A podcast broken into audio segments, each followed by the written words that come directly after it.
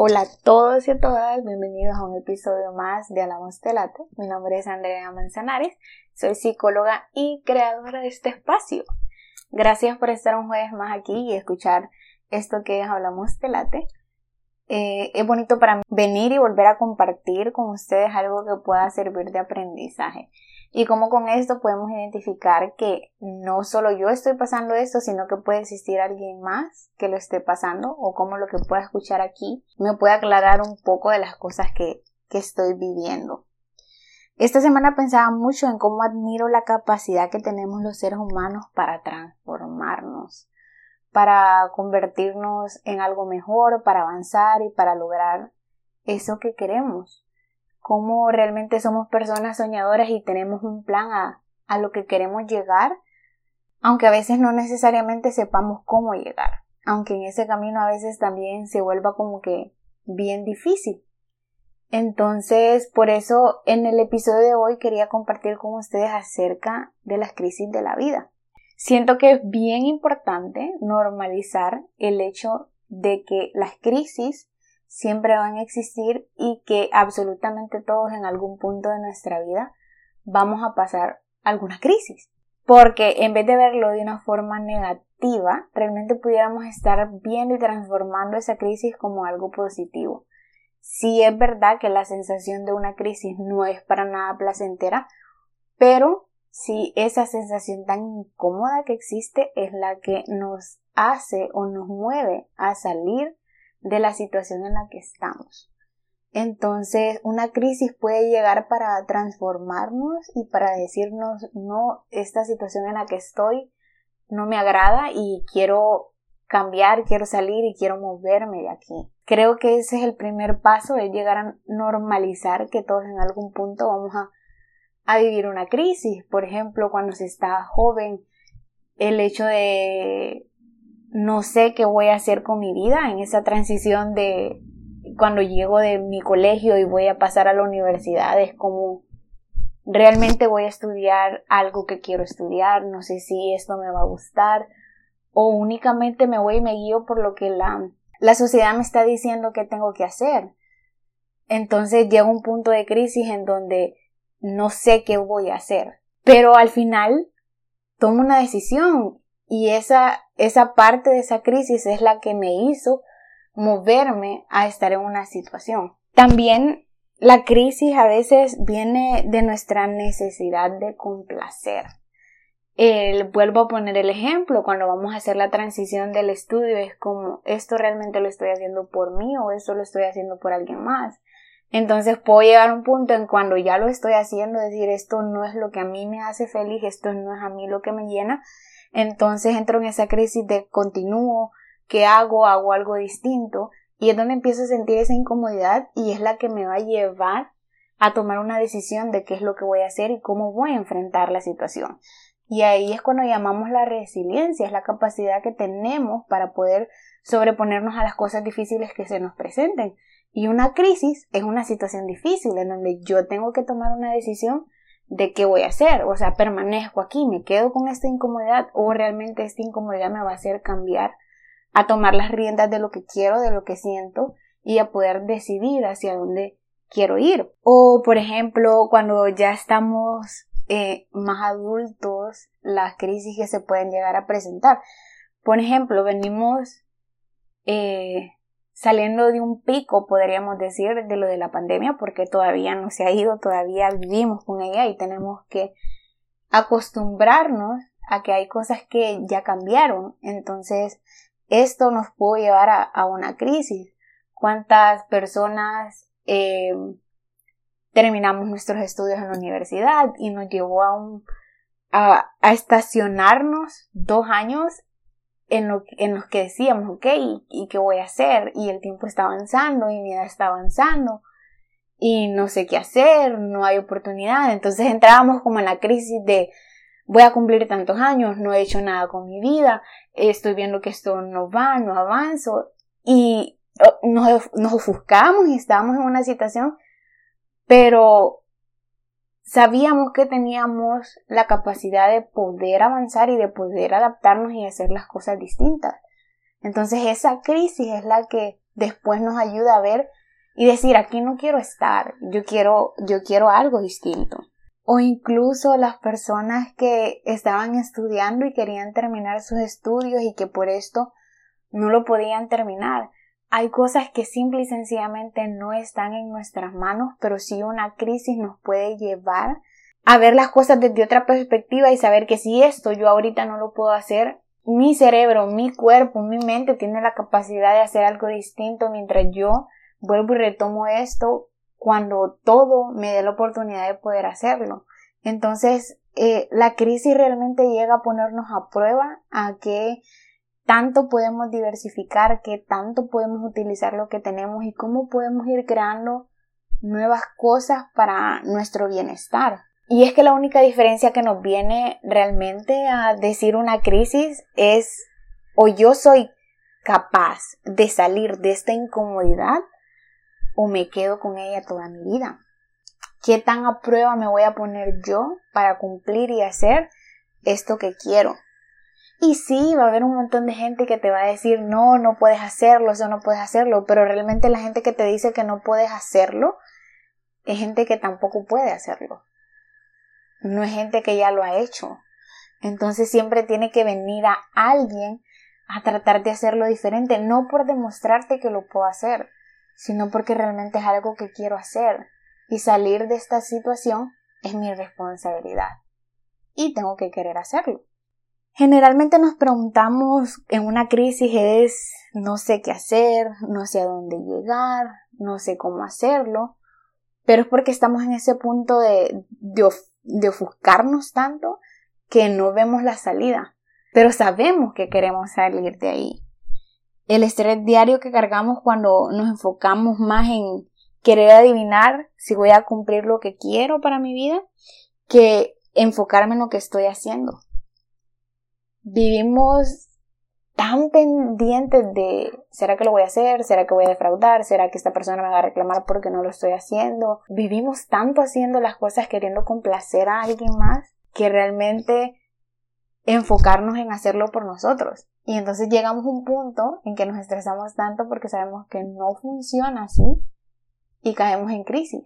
O cuando veo que no avanzo, hago y hago y realmente no veo resultados, es la manera en la que la vida nos está diciendo tener paciencia, si estás haciendo las cosas vas a llegar, solo hay que tener constancia. Mucha gente confunde en que todo esto tiene que, para yo lograr algo, tengo que tener motivación. Eh, buscamos mucho el hecho de decir, para poder hacer actos de amor positivos hacia mi vida, tengo que tener motivación. Por ejemplo, asociamos mucho el hacer ejercicio con tengo que tener ganas de hacerlo. Eh, asociamos mucho el hecho de hacer cosas buenas por nosotros con el sentido de tengo que tener ganas de hacerlo.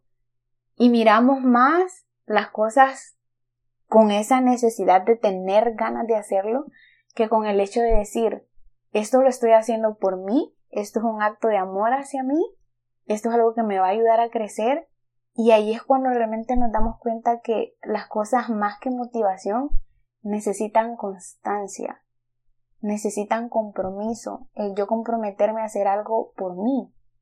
Solemos comprometernos tanto en hacer cosas por los demás, en estar pendientes de que los demás estén bien, y hago hasta tiempo, siempre cuando tengo que hacer algo para mí digo, no tengo tiempo, no puedo, o no tengo ganas. Pero si se trata de hacerlo para alguien más, sacamos tiempo de donde sea, eh, lo voy a hacer por esa persona, porque esa persona se sienta bien, pero realmente miramos más al otro que el verme a mí mismo o mí misma. Entonces tenemos tanto compromiso con los demás, ese compromiso que ni siquiera tenemos con nosotros mismos. Y es ahí cuando nos damos cuenta de cuando me siento sacudido y me siento incómodo y digo, aquí algo no se estaba haciendo de la mejor forma porque yo no me siento complacido con todo esto que estaba haciendo. Porque no se trata de decir, ah, no voy a ayudar a las demás personas, no voy a estar para las demás personas. Pero el hecho es que saco tiempo para todo menos para mí. Y cuando lo tengo que hacer para mí, lo veo con el hecho de no tengo motivación. Y realmente no se trata de motivación, se trata de compromiso y de qué tan constante y responsable soy conmigo mismo. Siempre nos han dicho, es que tenés que quererte. Y, ay, me falta amor propio. O tengo que tener más amor propio. Pero realmente qué tan constante y comprometido estás en hacer diario actos de amor hacia vos. ¿Qué tanto decís? Esto que voy a hacer hoy lo voy a hacer porque es un acto de amor hacia mí. Aunque de repente no tenga ganas de hacerlo, pero sé que esto me va a traer cosas buenas. Yo creo que son muy pocas las personas en las que se ponen a decir, esto que estoy haciendo es un acto de amor hacia mí. El hoy voy a ir a caminar, no tengo ganas, estoy cansado, pero realmente el caminar y el dedicarme tiempo a mí, solo o sola, es un acto de amor hacia mí. Entonces voy a ir a hacer esto porque me amo. No creo que lo estemos pensando de esa manera. Entonces ahí es donde lo vemos como no tengo motivación para hacerlo. Otra cosa que suele suceder mucho es el miedo con el que vivimos a fracasar. No digo que sea malo del todo, porque sí está bien el querer triunfar, el querer hacer las cosas bien, el poner lo mejor de mi parte para que todo salga bien. Pero el hecho es que vivimos más constante en hacer las cosas para no fallar que en hacer las cosas para que me salgan bien y disfrutar del resultado. O sea, yo no estoy haciendo esto no para que me salga bien, sino que estoy haciendo esto para que no me salga mal y no defraudar a alguien. A veces hay que cambiar esa perspectiva de cómo estamos viendo las cosas. No es evitar hacer algo malo. Eso te hace dejar de vivir. Porque siempre vamos a hacer cosas que no nos van a salir bien. Siempre van a haber situaciones que no nos van a salir de la manera en la que esperábamos. Entonces hay que aprender a vivir tanto en dejar la responsabilidad o el miedo constante a hacer algo malo, sino más bien en disfrutarlo para que me salga bien. Hay cosas que puedes hacer cuando estás en una crisis o estás pasando una situación difícil y es o esperas sentado a ver si se resuelve solo, si la incomodidad se va y sigo viviendo en lo que estoy. O decís, voy a avanzar por avanzar y no estar tan consciente de lo que estoy haciendo. Sí, la incomodidad está ahí, pero ya no tengo otra opción. Esto es lo que hay, esto es lo que la vida me dio. Tengo que hacer esto porque ya no tengo otra opción. Esto fue lo que, que ya, o sea, la vida sí me lo presentó. Ya no hay más nada que hacer. Y sí, hay una crisis, hay una incomodidad, no me gustaría estar en esto, pero no puedo hacer nada, es lo que hay. O trabajas para hacerlo distinto. Decís, no, realmente esto no me gusta, esto no me agrada, esto no me hace sentir bien y tengo que cambiar esto. ¿Y qué es lo que sucede? Que cuando visualizamos tanto algo que queremos hacer, nuestro cerebro hace que nuestro cuerpo lo consiga. Porque le estamos diciendo o estamos nutriendo a nuestro cerebro de esto es lo que quiero, esto es lo que quiero hacer, esto es lo que yo puedo hacer, esto es lo que quiero para mi vida, que el cerebro le va a decir a tu cuerpo, ok, esto es para donde tenés que dirigirte, esto es lo que tenés que hacer.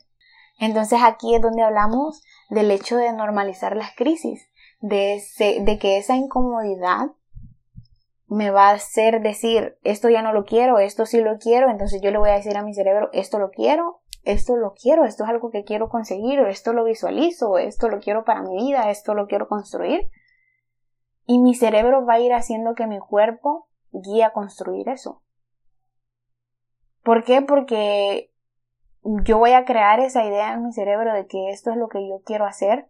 Entonces mi cerebro se va a acoplar al sentido de que ok, esto es lo que quiero, entonces yo necesito aprender esto para poder hacer esto y ahí se va convirtiendo en acción y lo voy logrando.